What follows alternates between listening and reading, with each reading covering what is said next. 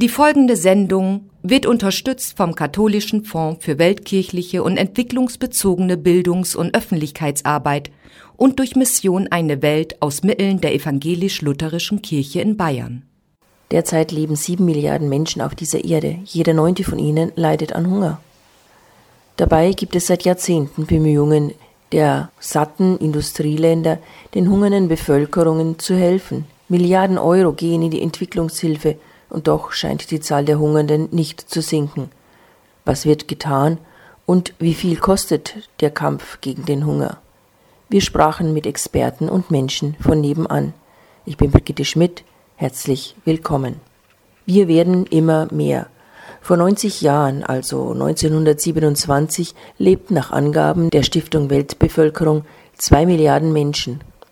Heute sind es sieben Milliarden. Und wenn wir uns so weiter vermehren werden, den pessimistischsten Hochrechnungen zufolge, noch vor der nächsten Jahrhundertwende 16 Milliarden Menschen diese Erde bevölkern. Problemkontinente sind Asien und Afrika. Auf Afrika wollen wir uns konzentrieren. Dort leben derzeit 1,2 Milliarden Menschen. Bis 2050 wird sich diese Zahl mehr als verdoppeln dann stehen jedem Europäer vier Afrikaner gegenüber. Und während wir in Europa immer mehr Milch, Butter, Apfel oder Hühnchenberge produzieren, wir Deutschen durchschnittlich 80 Kilogramm Lebensmittel im Jahr wegwerfen, rüttelte in diesem Februar eine Meldung auf. Erstmals seit sechs Jahren war wieder eine Hungersnot ausgerufen worden, und zwar für den Südsudan. Hungerwarnungen gab es auch für den Norden Nigerias, Somalia und gerade wieder für den Jemen. Die Welthungerhilfe führt in ihrem Welthungerindex 2017 insgesamt 52 Länder auf, wo die Hungersituation von ernst über sehr ernst bis sogar gravierend ist. Am schlimmsten ist die Lage in der Zentralafrikanischen Republik, das Schlusslicht auf der Liste. Ich fragte Simone Pott von der Welthungerhilfe, was solche Zahlen aussagen und wie sie zustande kommen. Die Zahlen sagen aus, dass wir im Kampf gegen den Hunger immer noch nicht schnell genug sind. Die Zahlen sagen, dass äh, wir den Hunger in Afrika zum Beispiel äh, um 30 Prozent reduzieren konnten. Wir, die Zahlen, langfristigen Zahlen sagen auch aus, dass wir die Kindersterblichkeit seit 1990 halbiert haben. Gleichzeitig äh, wissen wir, dass gerade in diesem Jahr die Zahl der Hungernden wieder leicht gestiegen ist. Das heißt, ähm, wir, wir äh, sehen, dass, der, dass wir nicht schnell genug äh, agieren, um den, um den Hunger endgültig zu besiegen. Jetzt muss ich noch nachfragen, wie kommen Sie denn auf diese Zahlen? Wie wird das gemessen? Der Hunger hat sich um 30 Prozent reduziert. Klingt ja sehr beeindruckend, aber was wird da gegenübergestellt? Also ist es so, wir, der Welthungerindex ähm, misst seit über zehn Jahren den Hunger in der Welt nach bestimmten Kriterien. Also da wird nicht nur geguckt, ähm, wie viel Kalorien hat jeder Mensch zur Verfügung, sondern es ist ein Index, der sich aus verschiedenen ähm, Elementen zusammensetzt. Das eine ist die Unterernährung, also das ist der Prozent, prozentuale Anteil der Unternährten an der Bevölkerung. Das sind Zahlen, die von der UN erheben, erhoben werden. Dann geht es um die Frage Auszehrung bei Kindern. Das heißt, wie viele Kinder unter fünf Jahren haben ein zu niedriges Gewicht?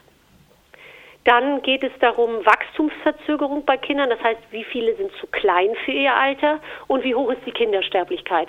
Das heißt, das ist ein Index, der aus vier Komponenten besteht und dadurch sehr gut äh, schauen kann, wie ist die Situation äh, weltweit. Mhm.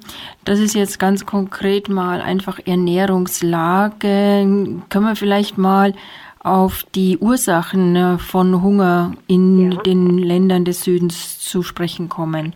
Also wir wissen, dass Kriege, Konflikte und der Klimawandel weiterhin die größten Hungertreiber sind. Das wissen wir. Das, denn die Länder, die am Ende des Rankings stehen, das heißt die Länder, wo der Hunger noch immer am größten ist, das sind vielfach die Länder, wo es äh, bewaffnete Konflikte, Unruhen etc. gab. Also die Zentralafrikanische Republik, der Tschad, Sierra Leone hatte einen langen Bürgerkrieg, hatte eine Ebola-Krise, der Jemen, der Sudan, Liberia.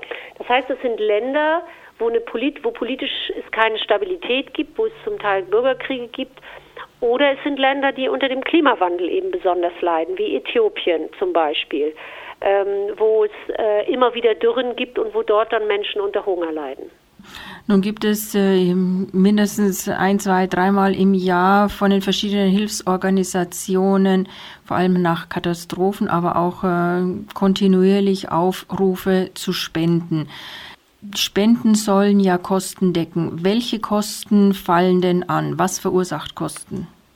Naja, das sind äh, verschiedene Sachen. Das eine ist, wenn Sie Nothilfe leisten für Menschen, die in Not sind, wie zum Beispiel jetzt aktuell im Jemen als Beispiel, dann brauchen Sie Geld sowohl für die Nahrungsmittel, Sie brauchen Geld für die medizinische Hilfe, wenn Sie eine medizinische Organisation sind. Sie brauchen Geld für den Transport der, der Hilfsgüter. Sie brauchen Geld für Personal, die diese Hilfsgüter auch verteilen. Das heißt, das sind die größten Kosten. Gut, äh, das ist also die Kosten, die durch die Hilfe an sich anfallen. Äh, Gibt es denn darüber hinaus noch Kosten? Also beispielsweise Kosten, die im Land selbst äh, verursacht sind? Sie meinen in dem Land, in dem der Hunger herrscht? Genau, ja. Also für, für, für Hilfe haben Sie diese Kosten, die ich gerade genannt habe. Sie haben natürlich für langfristige Entwicklungshilfe kommen natürlich zusätzliche Sachen. Also wenn Sie zum Beispiel strukturell das Einkommen zum Beispiel von Kleinbauern verbessern wollen und dazu gehört Weiterbildung, neue Saatgut und so, dann brauchen Sie natürlich auch Geld, um zum Beispiel Kleinbauern fortzubilden, um neue Angebote zu machen, um Saatgut vielleicht in diesem Land selbst zu produzieren. Also Hilfe kostet natürlich immer Geld, sie ist nicht umsonst. Wenn Sie jetzt äh, Verantwortungsträger suchen würden, wer ist denn für diese Zustände verantwortlich? Naja, das sind zwei, zwei Bereiche. Das eine ist natürlich, dass die Länder selbst äh, verantwortlich sind, wenn in ihren Ländern Bürgerkriege oder Krisen herrschen. Das heißt, gute Regierungsführung, ein Frieden in einem Land und die Beteiligung der Zivilbevölkerung an wichtigen politischen Prozessen, das ist natürlich die Grundlage dafür, dass ein Land überhaupt eine positive wirtschaftliche Entwicklung nehmen kann. Das heißt, die Regierungen der betroffenen Länder sind natürlich in höchstem Maße dafür verantwortlich, wenn in ihrem Land weiter zum Beispiel Krieg herrscht, wie im Sudan oder im Südsudan. Ähm, gleichzeitig sind natürlich, ist natürlich auch die internationale Staatengemeinschaft verantwortlich, wenn sie zum Beispiel unfaire Handelsbedingungen weiterhin aufrechterhält und für sehr, äh, sehr günstig Milchpulver nach Westafrika exportiert und das dort dazu führt, dass die lokalen Bauern keine Milchkühe mehr halten können, weil sie mit den, äh, mit den Dumpingpreisen äh, aus Europa nicht konkurrieren können. Also es gibt verschiedene ähm, Verantwortungsebenen. Mhm. Und wenn man jetzt die Kosten sich einfach nur vorstellt, also es ist mir klar, dass man das nicht beziffern kann. Ähm, wer kann denn überhaupt die Kosten tragen?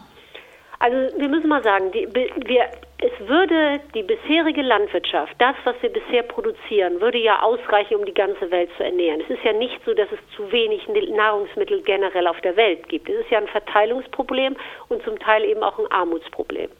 So, die Kosten äh, für internationale Nahrungsmittelhilfe, zum Beispiel im Fall von Jemen, das kann ja nicht der jemenitische Staat äh, bereitstellen, weil er ist ja pleite und hat nichts und existiert kaum. Das heißt, Gelder für akute humanitäre Hilfe, die sollte natürlich die internationale Staatengemeinschaft bereitstellen.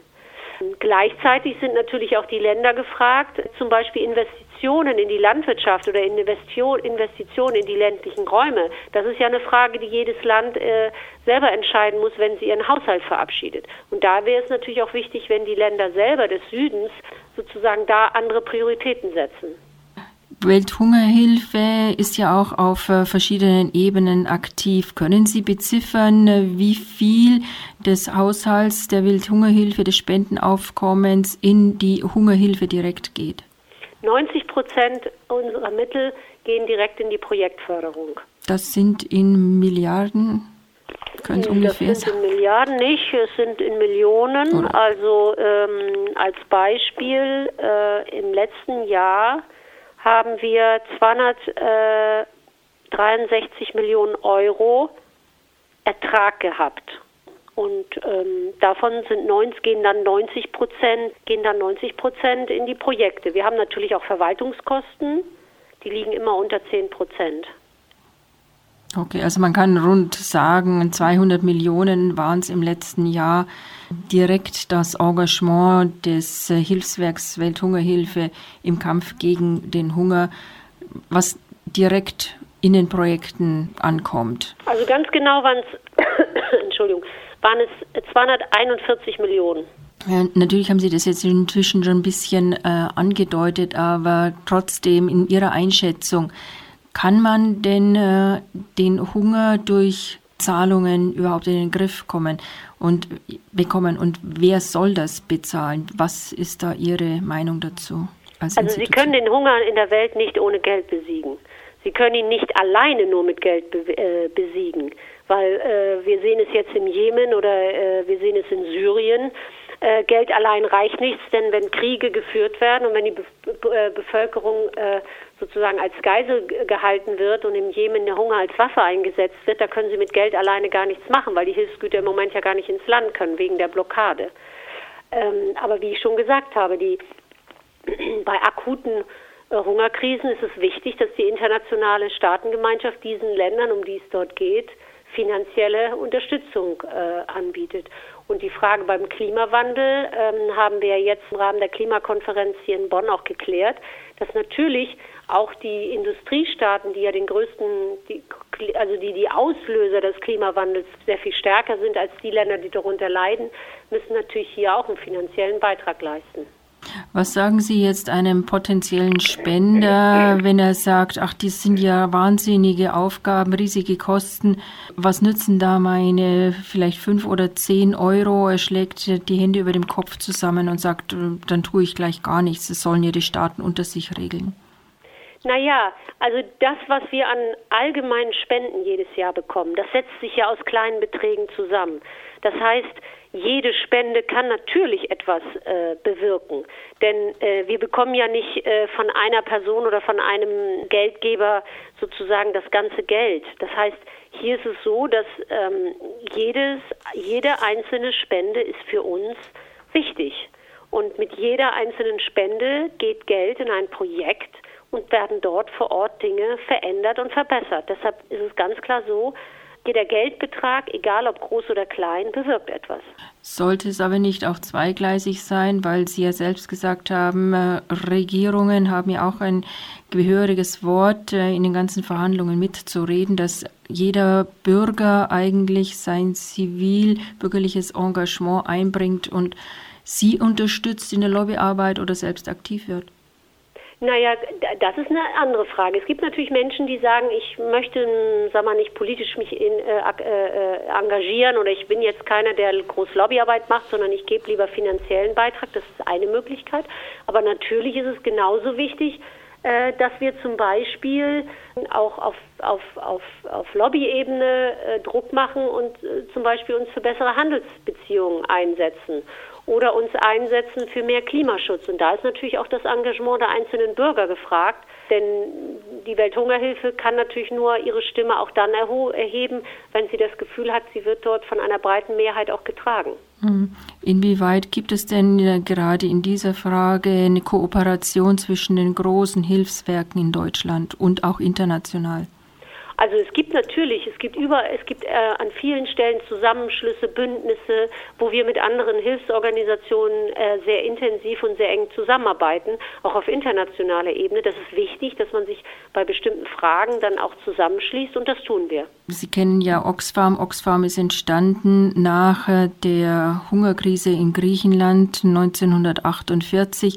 Sprich, das ist ein Beispiel, an dem man es nachvollziehen kann. Seit äh, über 60 Jahren äh, gibt es Organisationen, die sich im Kampf gegen den Hunger engagieren. Glauben Sie, ist das Problem je in den Griff zu bekommen oder liegt es einfach an der Unfähigkeit des Menschen per se? Also wir sind davon überzeugt, dass der Hunger langfristig bekämpft werden kann. Dafür treten wir ein, dafür kämpfen wir auch. Und die bisherigen Erfolge geben uns auch recht. Die Frage ist, wie schnell schaffen wir es? Die internationale Staatengemeinschaft hat sich bei der Verabschiedung der, der SDG-Ziele äh, festgelegt, den Hunger in der Welt bis 2030 zu besiegen. Wenn wir das Tempo, das wir bisher da an den Tag legen, beibehalten, wird es schwierig. Aber trotzdem glauben wir daran, dass der Hunger in der Welt besiegbar ist. Das war Simone Pott von der Welthungerhilfe. 815 Millionen Menschen hungern, obwohl es genügend Nahrung, genügend Wissen und genügend Mittel gibt, um den Hunger zu beseitigen, sagt die Hilfsorganisation. Dennoch bitten viele Hilfsorganisationen jetzt zu Weihnachten wieder für Spenden, die im Kampf gegen Hunger und für eine verbesserte Ernährungslage eingesetzt werden sollen. Das suggeriert, dass die Spendengelder schon die Probleme lösen werden. Was glauben aber die Spender, die ehrenamtlichen Helfer? Ich fragte einige Jugendliche und Erwachsene beim Eine Welt Verkaufsstand in der Münchner Pfarrei Allerheiligen. Jetzt gibt es gerade in äh, den Nachrichten die schlimme Warnung, dass es im Jemen eine Hungerkrise gibt. Also Afrika, keine Woche vergeht, es ist Hunger dort.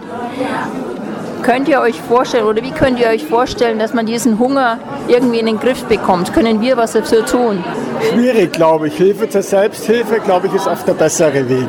Aber das, denke ich, können wir dafür tun. Beten vielleicht. Beten. Beten, ich glaube schon, da kann man im Griff nehmen. Also ich glaube, das ist das ist äh, ein ganzes Weltproblem und ist das zu erlesen. Ja, aber wie würdest du beten oder für was würdest du beten oder bitten? Ich bitte ganze Zeit auch für Leute, die Hilfe brauchen, auch für die, die Hunger sind. Aber ich glaube, dass heutzutage bei so großer Industrie, in, in großer äh, Industriezeit, da kann man wirklich schnell das Ganze machen. Ja? Also ist, ich glaube, das, das, das, das kann man machen.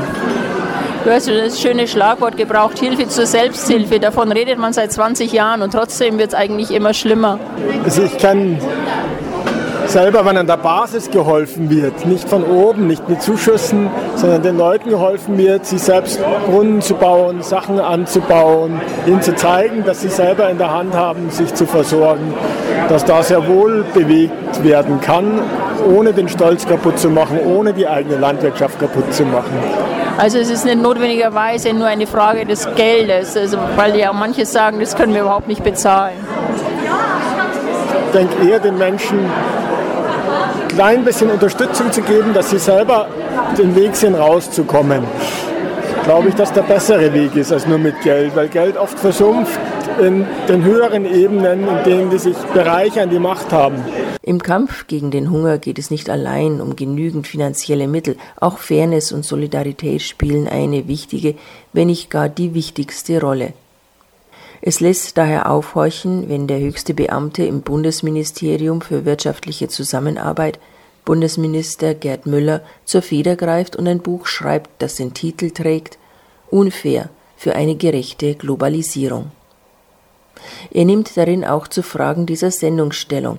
Wir haben im Buch nachgeschlagen und zitieren einige Passagen. Unser Konsum- und Wachstumsmodell, übertragen auf die Weltbevölkerung, würde zwei oder drei Erden erfordern. Deshalb brauchen wir einen Paradigmenwechsel unseres Denkens und Handelns. Nachhaltigkeit muss der Grundsatz all unseres Tuns sein. Nach dem Prinzip der Verantwortung und der Vernunft sind wir verpflichtet, die Schöpfung auch für kommende Generationen zu bewahren. Es muss gehandelt werden. Jeder Einzelne, die Politik, die Wirtschaft, die Gesellschaft, die Medien. Wir müssen den Prozess der Globalisierung gerecht und nachhaltig gestalten. Zehn Prozent der Weltbevölkerung verfügen über 90 Prozent des Vermögens. 20 Prozent der Menschheit in den Industriestaaten verbrauchen 65 Prozent der Ressourcen. Das ist weder gerecht noch zukunftsfähig. Die Differenz zwischen arm und reich darf nicht weiter wachsen. Die Ausbeutung von Mensch und Natur, besonders in den Entwicklungsländern, wird von den Menschen dort nicht mehr hingenommen werden. Globalisierung schafft Chancen, aber der weltweite Markt und der Handel bedürfen verbindlicher sozialer, kultureller und ökologischer Regeln und weltweiter Standards zur Wahrung der Menschenrechte und zum Schutz der globalen Güter und der natürlichen Ressourcen des Planeten. Ein friedliches Zusammenleben auf dieser Welt setzt eine gerechte Weltordnung, fairen Handel und fairen Interessenausgleich zwischen Industrie, Schwellen- und Entwicklungsländern voraus. Wirtschaft und Politik sind dem Gemeinwohl weltweit verpflichtet und haben den Menschen zu dienen. Ich habe als Entwicklungsminister viele, insbesondere afrikanische Länder bereist und intensiv kennengelernt. Handeln wir jetzt nicht entschlossen und investieren in die Zukunft der Jugend in Afrika und den Entwicklungsländern, dann machen wir uns nicht nur schuldig. Wir werden auch erleben, dass die Menschen Hunger, Armut, Klimawandel, Ressourcenausbeutung und Arbeitslosigkeit nicht mehr hinnehmen werden. Die Folge dieser Bevölkerungsexplosion ist ein gewaltiges Ressourcen- und Klimaproblem und ein enormer ökologischer Druck. Seit 1950 hat sich die Weltbevölkerung mehr als verdoppelt. Der Wasserverbrauch hat sich verdreifacht, der CO2-Ausstoß vervierfacht. Und ein Ende dieser Entwicklung ist nicht in Sicht. Wenn wir bis 2050 blicken, brauchen wir weltweit 40 Prozent mehr Trinkwasser, 50 Prozent mehr Energie und 60 bis 80 Prozent mehr Nahrungsmittel. Ernährungssicherheit, Zugang zu Energie und Wasser sowie Klimaschutz sind heute Überlebensfragen der Menschheit. Krieg ist in vielen afrikanischen Staaten schon lange Realität. Etwa 1,4 Milliarden Menschen auf der Welt, das entspricht 20 Prozent der Weltbevölkerung, leben in fragilen Staaten, in denen Krieg und Gewalt an der Tagesordnung sind. Meist sind Hunger, Elend, Arbeitslosigkeit und Ungerechtigkeit die Auslöser. Wir brauchen einen Marshallplan mit Afrika, ein integriertes Gesamtkonzept der Europäischen Union und das nicht nur die Entwicklungspolitik, sondern die Außen-, Sicherheits-, Wirtschafts-, Handels-, Agrar- und Umweltpolitik umfasst. Wir brauchen ebenso ein europäisches Ausländer-, Asyl- und Migrationsrecht. Bundesentwicklungshilfeminister Gerd Müller schreibt auf knapp 200 Seiten, wie er die Lage in Afrika auf seinen Reisen erlebt und formuliert seinen Lösungsansatz. Er konstatiert, dass ein wirklich fairer Handel nur in einer weltweiten, ökologisch-sozial regulierten Wirtschaft möglich sei. Er spricht von Ordnungsrahmen, von Freiheit, von Eigentum, Gemeinwohl und Kooperation. Als genauer Beobachter schildert er einprägsam die Zustände, wenn er vom Containerschiff aus China berichtet, das 120 Millionen Paar Schuhe transportieren könne, eineinhalb für jeden Deutschen. Er veranschaulicht die Problematik der Wertschöpfungsketten, den Handelsspannen der Großhändler und dem kleinen Verdienst des Schuhmachers oder Bauern in der dritten Welt. 800 Millionen Menschen auf der Welt haben nicht genug zu essen. Aber dies können wir gemeinsam ändern. Gemeinsam, wenn wir zusammenhelfen in der Politik, in der Gesellschaft und in der Wirtschaft. Eine ganz wichtige Botschaft ist dafür auch, einen fairen Handel weltweit zu etablieren. Angesichts dieser Schieflage schlägt Müller seine Sonderinitiative Eine Welt ohne Hunger vor. Auf der Webseite des Bundesministeriums für wirtschaftliche Zusammenarbeit ist dazu zu lesen, Deutschland steht zu seinen Versprechen, maßgeblich daran mitzuwirken, Hunger und Mangelernährung zu beseitigen. Deshalb investiert das BMZ, wie das Ministerium kurz heißt, mit der 2014 gestarteten Sonderinitiative jährlich 1,4 Milliarden Euro in die Schwerpunkte Ernährungssicherung und ländliche Entwicklung. Wofür das Geld konkret gedacht ist, veranschaulichen wir an folgender Länderauswahl. Benin. Coaching für landwirtschaftliche Verarbeitungsbetriebe, Versicherungen gegen Ernteausfälle bei Reis und Soja, mobiles landwirtschaftliches Lehrerteam für die Schulungen von Kleinbauern vor Ort. Ghana. Steigerung der Maisproduktion durch verbessertes Saatgut, Einsatz von Solartrocknern für Mais, Innovationsfonds für kreative Geschäftsideen. Kamerun. Solartrockner für Kakaobohnen, solarbetriebene Kühlschränke für Geflügelzuchtbetriebe, in denen Medikamente, Impfstoffe und Futterergänzungsmittel bereitgestellt werden, neue Kartoffelsorten für den Export. Kenia. Verbesserung der Zucht- und Hygienestandards und des Futteranbaus für Milchkühe. Bau von kleinen Biogasanlagen, Einsatz von nährstoffreichem, verbessertem Süßkartoffelpflanzgut. Nigeria. Landwirtschaftliche Fortbildungen, Apps für Smartphones und Tablets mit Informationen über moderne landwirtschaftliche Anbaumethoden, Förderung der Zusammenarbeit von Kooperativen und Verarbeitungsunternehmen. Sambia. Herstellung von Trinkjoghurt unter eigener Marke durch Genossenschaften der Milchbauern, Verbesserung der Böden durch Pflanzung von Glirikidia-Bäumen, Weiterverarbeitung von Erdnüssen. Tunesien. Einführung einer zusätzlichen Pflanzperiode für Kartoffeln, Schulungen für Milchbauern und Schafzüchtern. Einsatz von speziellen Häckslern, die aus bestimmten Kakteenarten Futter für Schafe und Kühe produzieren können. Wer sich näher mit den Ideen von Bundesminister Gerd Müller beschäftigen möchte, dem sei das Buch empfohlen. Es ist dank vieler Reiseerinnerungen leicht lesbar und kostet beim Murmann Verlag 19,90 Euro. Das Hungerproblem muss global angegangen werden, doch nicht allein, denn auch der Klimawandel tut ein Übriges. Gerade haben bei der 23. Weltklimakonferenz in Bonn 195 Staaten über die Anwendung des Pariser Abkommens um Klimaschutzziele diskutiert. Der Klimawandel verursacht Umweltkatastrophen, Dürre, Überschwemmungen. Ernteausfälle sind die Folge und damit die Abertausenden von Hungernden in Afrika.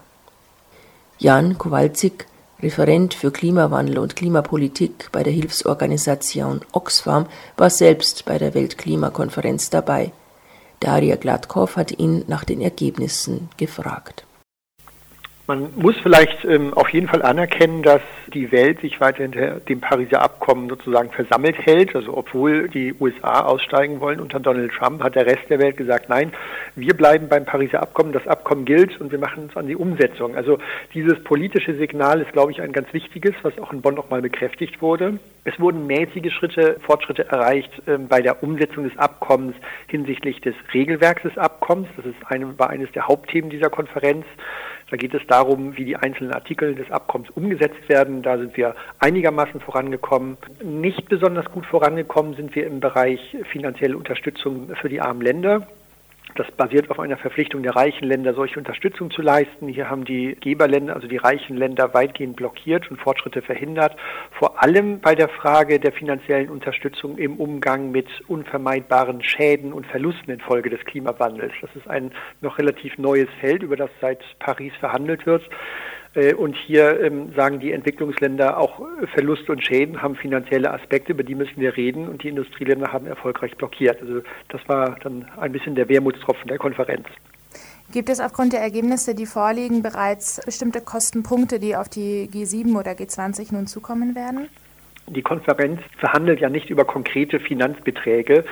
Äh, es gibt eine allgemeine, völkerrechtlich verbindliche Verpflichtung für die Industrieländer, solche Unterstützung bereitzustellen. Quantifiziert wird die aber nicht in den Verhandlungen. Das passiert dann in den Hauptstädten der reichen Länder, wenn sie sich entscheiden, wie sie zur nächsten großen Konferenz kommen, mit welchen Angeboten oder Zusagen sie das machen. Es gibt die Zusage seit 2009, die Unterstützung auf 100 Milliarden US-Dollar pro Jahr bis 2020 anzuheben.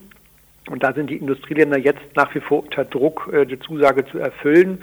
Sie sagen, sie sind äh, gut dabei. Die Entwicklungsländer haben Zweifel, weil die Industrieländer eine sehr großzügige Zählweise anwenden, mit denen sie die Zahlen also aufblähen und schönen können. Und ähm, diese Konflikte werden also immer weitergetragen, aber konkret über Zahlen wird äh, nicht verhandelt. Weltklimaschutz ist ja ein Thema, das eng verbunden ist mit dem Welthunger, der in einigen Teilen der Welt herrscht. Kamen die verhandelnden Parteien zu einem Ergebnis auch in Bezug auf die Bekämpfung des Hungers in den Ländern Afrikas? Der Hunger selber ist nicht Gegenstand der Verhandlungen ähm, unter der Klimarahmenkonvention. Da geht es ja eher um den Klimaschutz und auch die Anpassung an den Klimawandel, also in etwas abstrakterer Art und Weise. Und das bedeutet natürlich, dass je mehr Klimaschutz verhandelt wird, desto mehr wird der Klimawandel eingegrenzt und desto ähm, mehr oder desto weniger leiden Menschen zum Beispiel unter den Folgen hinsichtlich Dürren und Überschwemmungen, die dann wiederum die Ernten beeinträchtigen. Also das passiert eher auf eine etwas indirekte Art und Weise. Es wurde in Bonn nicht über konkreten neuen Klimaschutz verhandelt, was man vielleicht erwarten würde bei einer Weltklimakonferenz. Es wurde aber immerhin auch verhandelt darüber, dass nächstes Jahr die Klimaschutzwirkung des Pariser Abkommens auf dem Prüfstand steht. Das heißt, die Länder werden sich zusammensetzen und gucken, machen wir eigentlich genug Klimaschutz und wenn nicht, was tun wir dann damit? Und da ist natürlich eine Verbindung auch zum, zur weltweiten Hungerkrise. Je mehr Klimaschutz, äh, je mehr Klimaschutz sich die Länder hinreißen lassen, desto mehr wird der Klimawandel begrenzt. Gibt es allgemein die Möglichkeit, die Kosten, die der Hunger in Afrika für die jeweiligen Länder sowie für die Entwicklungshilfegeber bzw. Hilfsorganisationen verursacht, zu benennen? Verlässliche Methoden, um die Kosten von Hunger und Mangelernährung auszurechnen, gibt es leider nicht. Das ist sehr kompliziert. Natürlich gibt es äh, Abschätzungen, was konkrete Hungerkrisen, äh, was die Kosten, was da an Geldern gebraucht wird, um die Menschen mit dem Notwendigsten zu versorgen. Also in solchen akuten Krisen gibt es das natürlich schon. Das ist dann aber immer regional begrenzt und man kann es nicht sozusagen global jetzt ausrechnen, was der Hunger kostet. Aber natürlich wissen wir, dass das ganz erhebliche Summen sind, die gebraucht werden, um zum Beispiel die Landwirtschaft in Afrika gegen den Klimawandel abzusichern. Also also durch Anpassung an die klimatischen Veränderungen. Das sind natürlich Sachen, die kann man beziffern. Äh, für einzelne Länder wird das nicht gemacht. Es gibt globale Modellrechnungen und die sind je nach Parameter, fangen die bei 100 Milliarden Dollar pro Jahr an, die es eigentlich kosten würde, um zum Beispiel Landwirtschaft klimafest zu machen, gehen aber auch weiter nach oben, je nachdem, welche Klimawandelszenarien man annimmt. Werden dann auch teilweise Zahlen erhoben und ausgewertet oder sind das dann eher Schätzungen? Diese Schätzungen oder ausgehobenen Schätzungen, das ist immer eine Mischung. Es sind oft natürlich Modellrechnungen, weil ich muss ja ganze Ökonomien modellieren, also zum Beispiel das ganze Afrika. Ich kann nicht ähm, überall in Afrika hingehen und zählen, was es genau kostet, jetzt hier und da die ein, einzelne Maßnahme äh, umzusetzen. Das heißt, das sind natürlich Modellrechnungen, die dann auch eher vielleicht ähm, Hinweise an die Politik geben, in, um welche Größenordnung man hier redet. Also da würde man nicht jetzt auf Fälle und Pfennig ausrechnen können, was kostet jetzt die Anpassung an den Klimawandel in Afrika ganz genau und wenn ich so viel Geld habe, dann bin ich sicher, sondern man kann sagen, okay, das wird ungefähr 100 Milliarden Dollar pro Jahr kosten, müsste man investieren, um natürlich auch fehlende Investitionen in der Landwirtschaft aus der Vergangenheit zum Beispiel auszugleichen. Aber äh, das sind natürlich keine handfesten Zahlen, sondern eben geben immer eher die Richtung an, in die man sich bewegen muss. Oxfam entstand ja aus der Hungerhilfe für Griechenland nach dem Zweiten Weltkrieg. Das heißt, dass seit mehr als einem halben Jahrhundert es Initiativen und Non-Profit-Organisationen gibt, die sich dem Kampf gegen den Hunger verschrieben haben. Trotzdem hat man das Gefühl, es ändert sich wenig. Warum ist das so und wer trägt theoretisch die Verantwortung dafür oder was kann man hier verbessern?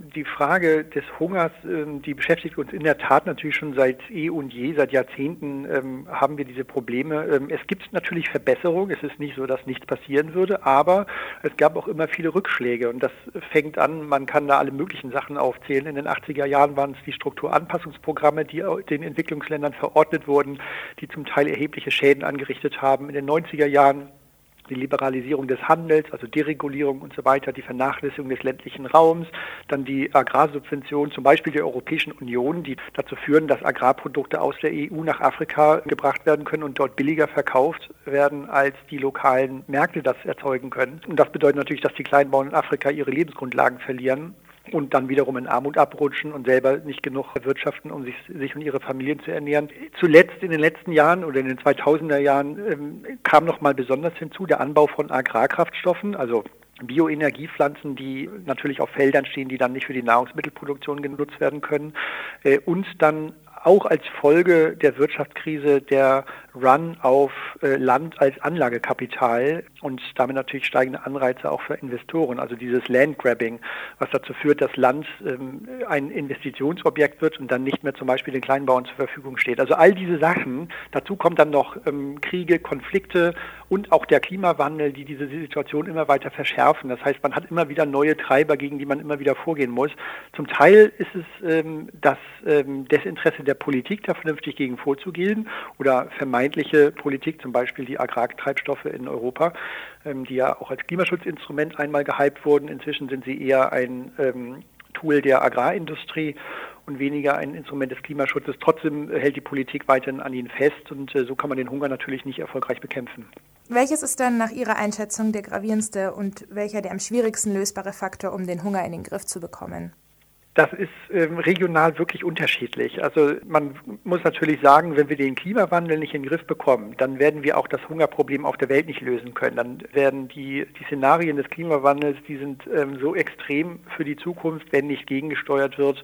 Da verschwinden dann vielleicht sogar auch andere Probleme dahinter, die jetzt natürlich auch noch eine wichtige Rolle spielen. Aber eine ganz konkrete Sache, die uns besonders große Sorgen macht, ist natürlich dieses Landgrabbing oder auch Watergrabbing. Also das heißt, dass die lokale Bevölkerung die Kontrolle über natürliche Ressourcen, insbesondere Land und Wasser, verliert, weil Investoren von sonst woher kommen. Das ist ein Riesenproblem. Das könnte man vielleicht hier herausstellen. Am schwierigsten lösbar sind vielleicht Sachen, die Wir sehen ja einerseits natürlich, den Klimawandel zu begrenzen, scheint sehr schwierig zu sein. Sogar in einem reichen Land wie Deutschland wehren sich äh, Politiker dagegen, ähm, aus der dreckigen Kohle auszusteigen. Andererseits in den Ländern vor Ort eine ökologisch nachhaltige Landwirtschaft, ähm, die auch viel nachhaltiger produzieren kann und auch viel mehr zur Ernährungssicherung der Menschen beitragen kann, ist eine mühselige Arbeit im Klein-Klein, die auch Unterstützung von außen, also von den reichen Ländern äh, braucht, sehr, sehr schwierig umzusetzen.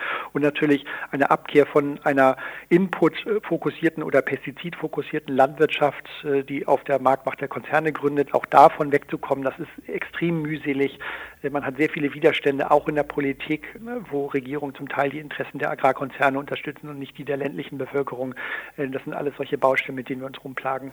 Soweit äh, Daria Gladkow im Interview mit Jan Kowalczyk von Oxfam zu den Ergebnissen des Weltklimagipfels und der Forderung der NGO, dass vor allem wirtschaftlich starke Länder neben Klimaschutz aktive Hilfe zur Bekämpfung von Land- und Watergrabbing bieten sollten. Nochmal zurück zum Alltag in der Bundesrepublik. In Allerheiligen, der katholischen Pfarrei im Münchner Norden, traf ich eine Kindergärtnerin, die an einer städtischen Kindergarten beschäftigt ist. Sie erzählte mir von ihrer Erfahrung bei einer Brotzeit. Ich bin der Erste an der Schüssel, ja, an dem Topf. Und ich möchte so, so, so einen Berg, damit ich zeige, ich kann was, ja. Es geht eben nicht darum, ja. Du, du nimmst was, aber du, du solltest eigentlich so viel essen, wie viel du Hunger hast, ja, und nicht wegschmeißen. Und das, was die dann auf dem Teller haben, ich mache mich äh, nicht beliebt bei den Eltern. Ich packe das in die Brotzeitdose. Also Sie sagen, Sie sind Kindergärtnerin, jetzt hier an der Kirche oder? Äh, nee, hier nicht. Das ist ein städtischer Garten woanders, nicht ja. hier. Okay. Ähm, aber gut, die Eltern, warum reagieren die negativ? Die Eltern vielleicht nicht, aber die Kinder. Ja, die Eltern kann ich mir kann ich äh, vermuten, dass die, dass die überrascht sind. Ja, was, was ist denn das? Hast du jetzt in der Brotzeitdose äh, Mittagessen erste? Mhm. Aber die können mich fragen, ich kann das erklären. Ja, bis jetzt ist keiner gekommen. Ich kann nur vermuten oder das Kind äh, sagt, meine Mama wird sauer. Ja. Ja, dann sollte mich, mich fragen, warum? Weil wir wollen nicht diesen, dieses Gefühl geben dem Kind, ich gehe jetzt zu dem Mülleimer und werfe ich das, was, was, was übrig geblieben, weil es war leicht äh, einfach zu holen und jetzt leicht wegzuwerfen. Ich kann nicht, ich, ich mag sowas nicht äh, erzählen. Weißt du jetzt, die anderen haben äh, nichts zum Trinken und du, und du hast so viel zum Essen und da woanders in Afrika stirbt ein Kind. Das verstehen die Kinder nicht. Mit drei, sechs Jahren mit Behinderung, die verstehen das nicht. Ich möchte einfach anders das erklären, ja? dass sie das lernen, unabhängig davon, was dort eben stattfindet. Ja? Dass ich hier bin, in diesem Land und ich, ich gehe auch, ich komme aus Polen, ich, ich habe erlebt äh, äh, Zeiten äh, mit, mit Gutscheinen, mit diesen Zetteln, Nahrung war verteilt. Und äh, ich, bin, ich lebe schon hier ein Viertel äh, Jahrhundert, aber ich laufe jetzt nicht zum, zum, zum Supermarkt und stopfe mich äh, aus ja, mit, mit Schokolade oder Fleisch. Nein, ich nehme so viele, wie ich brauche. Brauche, das ist das. Das ist, äh, und dann natürlich teilen. Teilen, teilen, teilen. Mit, mit diesem Tisch, glaube ich, wir teilen.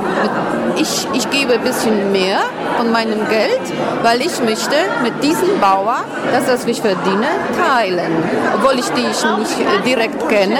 Die leben auf der, auf der, andere, äh, auf der anderen äh, äh, äh, Weltkugel, ja, und, und ich möchte damit einfach ja, mein Geld teilen, ja, weil Kinder verstehen das auch nicht, teilen, was das bedeutet. Das ist, das ist nicht selbstverständlich. Apropos äh, St. Martin haben wir auch so ein Gespräch im Morgenkreis und wir wollten das einfach, dieses, diesen, dieses Wort dies, äh, beschreiben, irgendwie äh, bildnerisch auch. Wir haben mit dem Mantel so eine Runde gemacht. Ein Mantel war einmal an diesem Rücken von diesem Kind. Das Kind dürfte dem anderen diesen Mantel ausleihen.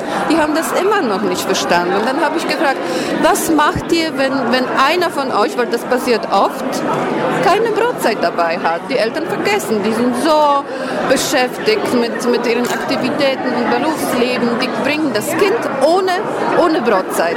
Dann müssen wir zaubern. Ja? Wir haben natürlich eine Brot, eine, einen Korb mit Gemüse und Obst, aber das reicht manchmal nicht. Dann haben wir gefragt, was macht ihr, wenn, wenn, äh, wenn einer von euch keine Brotzeit hat? Und denken, denken Sie, dass jemand drauf gekommen ist, ich teile meine Brotzeit mit jemandem? Nein. Da gab es vielleicht zwei ausländische Kinder, die das gesagt haben. Ja, Vorschulkinder schon, muss ich zugeben. Dann die erste Reaktion war, die erste Aussage, ihr geht zum Laden und kauft für mich. Also ihr Erzieher, jetzt verlassen wir diese Gruppe und laufen wir zum Aldi und kaufen wir den beiden Brotzeit. Oder wir nehmen was von dem Korb, ja. Aber ich habe gesagt, aber da gibt es kein Brot. Ihr wolltet vielleicht Brot oder, oder, oder was, was noch mehr als Apfel und Gurke, ja. Die sind nicht drauf gekommen, ich teile. Ich teile mit. Ja, das ist schon signifikant. Das heißt, ist das, die leben das vor, was sie zu Hause mitkriegen. Und ich habe schon gesagt, ich gebe Belohnung. Wenn ihr mir diese Lösung jetzt laut äh, in die Gruppe bringt, dann, dann, dann, äh, ja, dann haben die sich eingestrengt und trotzdem ist nicht rausgekommen. Nur diese zwei ausländische Kinder. Stellen Sie sich vor. Ich teile. Ja. Ich meine Brotzeit, das, was ich habe. Auch das Oberhaupt der katholischen Kirche, Papst Franziskus, der mit seiner Umweltenzyklika für Aufsehen sorgte und in welcher er sagte, diese Wirtschaft tötet, beteiligt sich am Kampf gegen den Hunger. Gerade wurde mitgeteilt, dass die Welternährungsorganisation FAO in Rom von den aus dem Vatikan gespendeten 250.000 Euro für den Südsudan Ackergerät gekauft hat. Rund 30.000 Menschen im Bundesstaat Zentraläquatoria hätten davon profitiert. Einer geht mit gutem Beispiel voran, mögen noch viele folgen. Damit sind wir am Ende dieser Sondersendung zum Hunger in Afrika und was er kostet. Wenn Sie weiterhin solche Beiträge auf Radio Lora München hören möchten, dann unterstützen Sie unseren Sendebetrieb mit Ihrer Spende, vielleicht jetzt gerade zu Weihnachten. Einzelheiten über unsere Bankverbindung finden Sie auf unserer Webseite www.lora924.de. Nun bedanke ich mich bei der Unterstützung in der Technik. Ich bin Brigitte Schmidt und wünsche uns allen besinnliche Feiertage und ein gutes Nah auf das Sie dann wieder im neuen Jahr auf der 92,4 einschalten. Die soeben gehörte Sendung wird unterstützt vom Katholischen Fonds für weltkirchliche und entwicklungsbezogene Bildungs- und Öffentlichkeitsarbeit und durch Mission Eine Welt aus Mitteln der evangelisch-lutherischen Kirche in Bayern.